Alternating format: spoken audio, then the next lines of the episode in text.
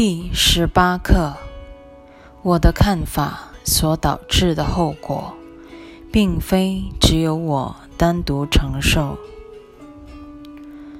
我在本书的前言曾经提过正文与练习手册的铺陈方式。耶稣常常开了一个话题之后，就暂搁一边。插入另一相关主题，然后又搁置一旁，回到先前的主题。这一刻就是类似情形。他先为我们介绍心灵是一体相通的观念，也就是奇迹课程的核心主题——上主之子的一体性。这一刻还特别指出，即使在分裂之境，上主之子仍是一体不分的。一，今天的观念进一步教你明了，那形成你看法的念头，绝不会是中性或无足轻重的。它同时凸显出心灵是相通的观念，这一点我以后还会反复强调。前文已解释过，世间万物均是同一分裂之念投射出来的纷纭万象。同理，貌似互异的芸芸众生，也是同一圣子分裂出来的。这表示所有分裂心灵是一体相通的，因为它们根本就源自同一念。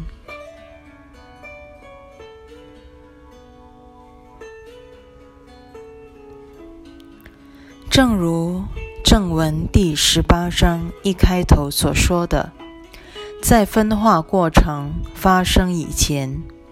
其实只有一个错误或一个妄念，这与天堂只有一位圣子是同一道理。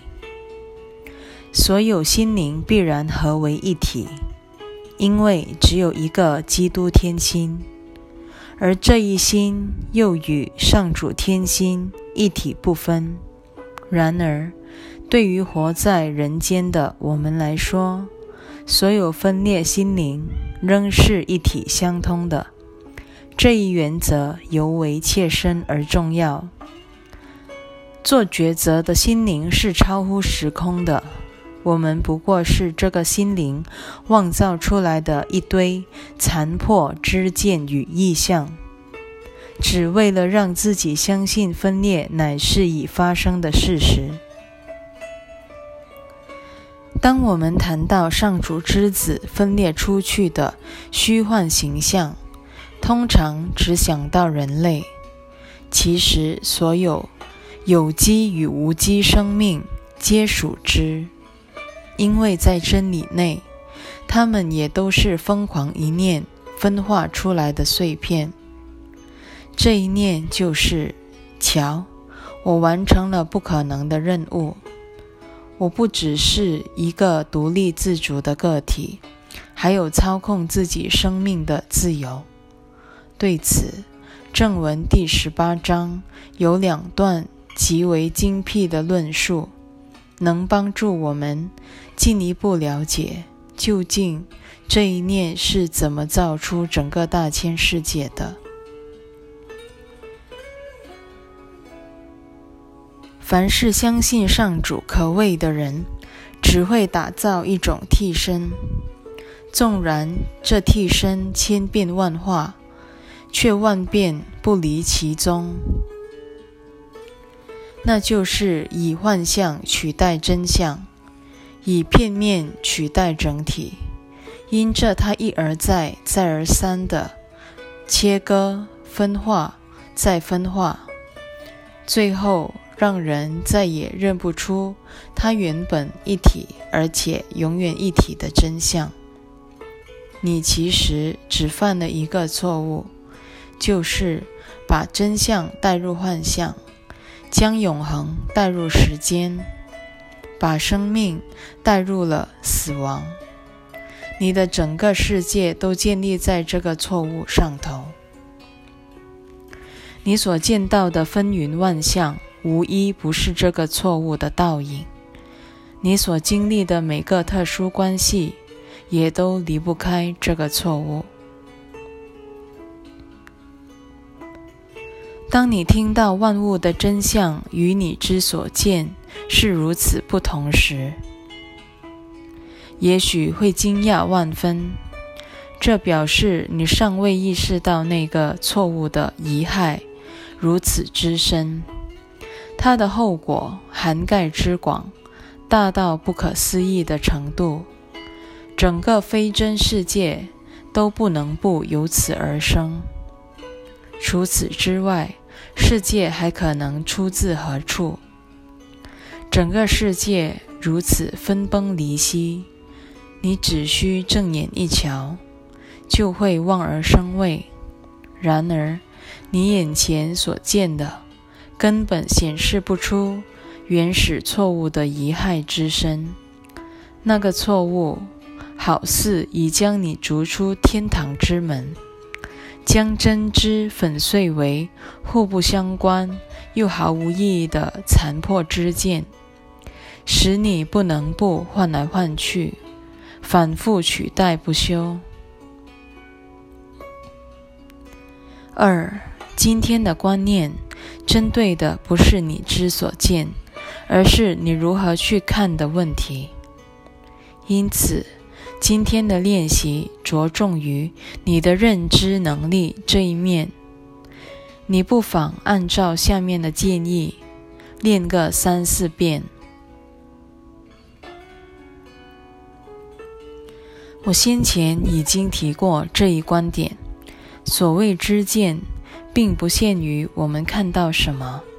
还包括了我们是如何看的，两者其实是同一回事。为了教学方便才分开解释。其实我们会看到什么，凭靠的是自己先入为主的诠释。小我的诠释是：我要看到一个充满分裂、敌意与复仇的世界，这样我便。无需面对自己心内这些特质了，也就是说，是我想要如此去看的。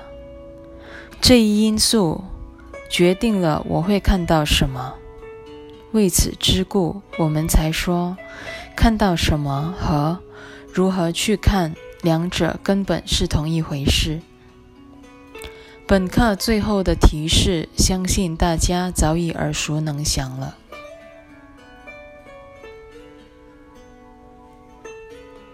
三，先环顾一下四周。套用今天的观念时，尽量随意取材。你的视线在每个事物上停留一会儿，再说。我对的看法所导致的后果，并非只有我单独承受。结束练习时。再复诵一遍下面比较广泛的说法。我的看法所导致的后果，并非只有我单独承受。每个练习大约一分钟就够了，甚至连一分钟都不需要。请注意，这个练习由我对。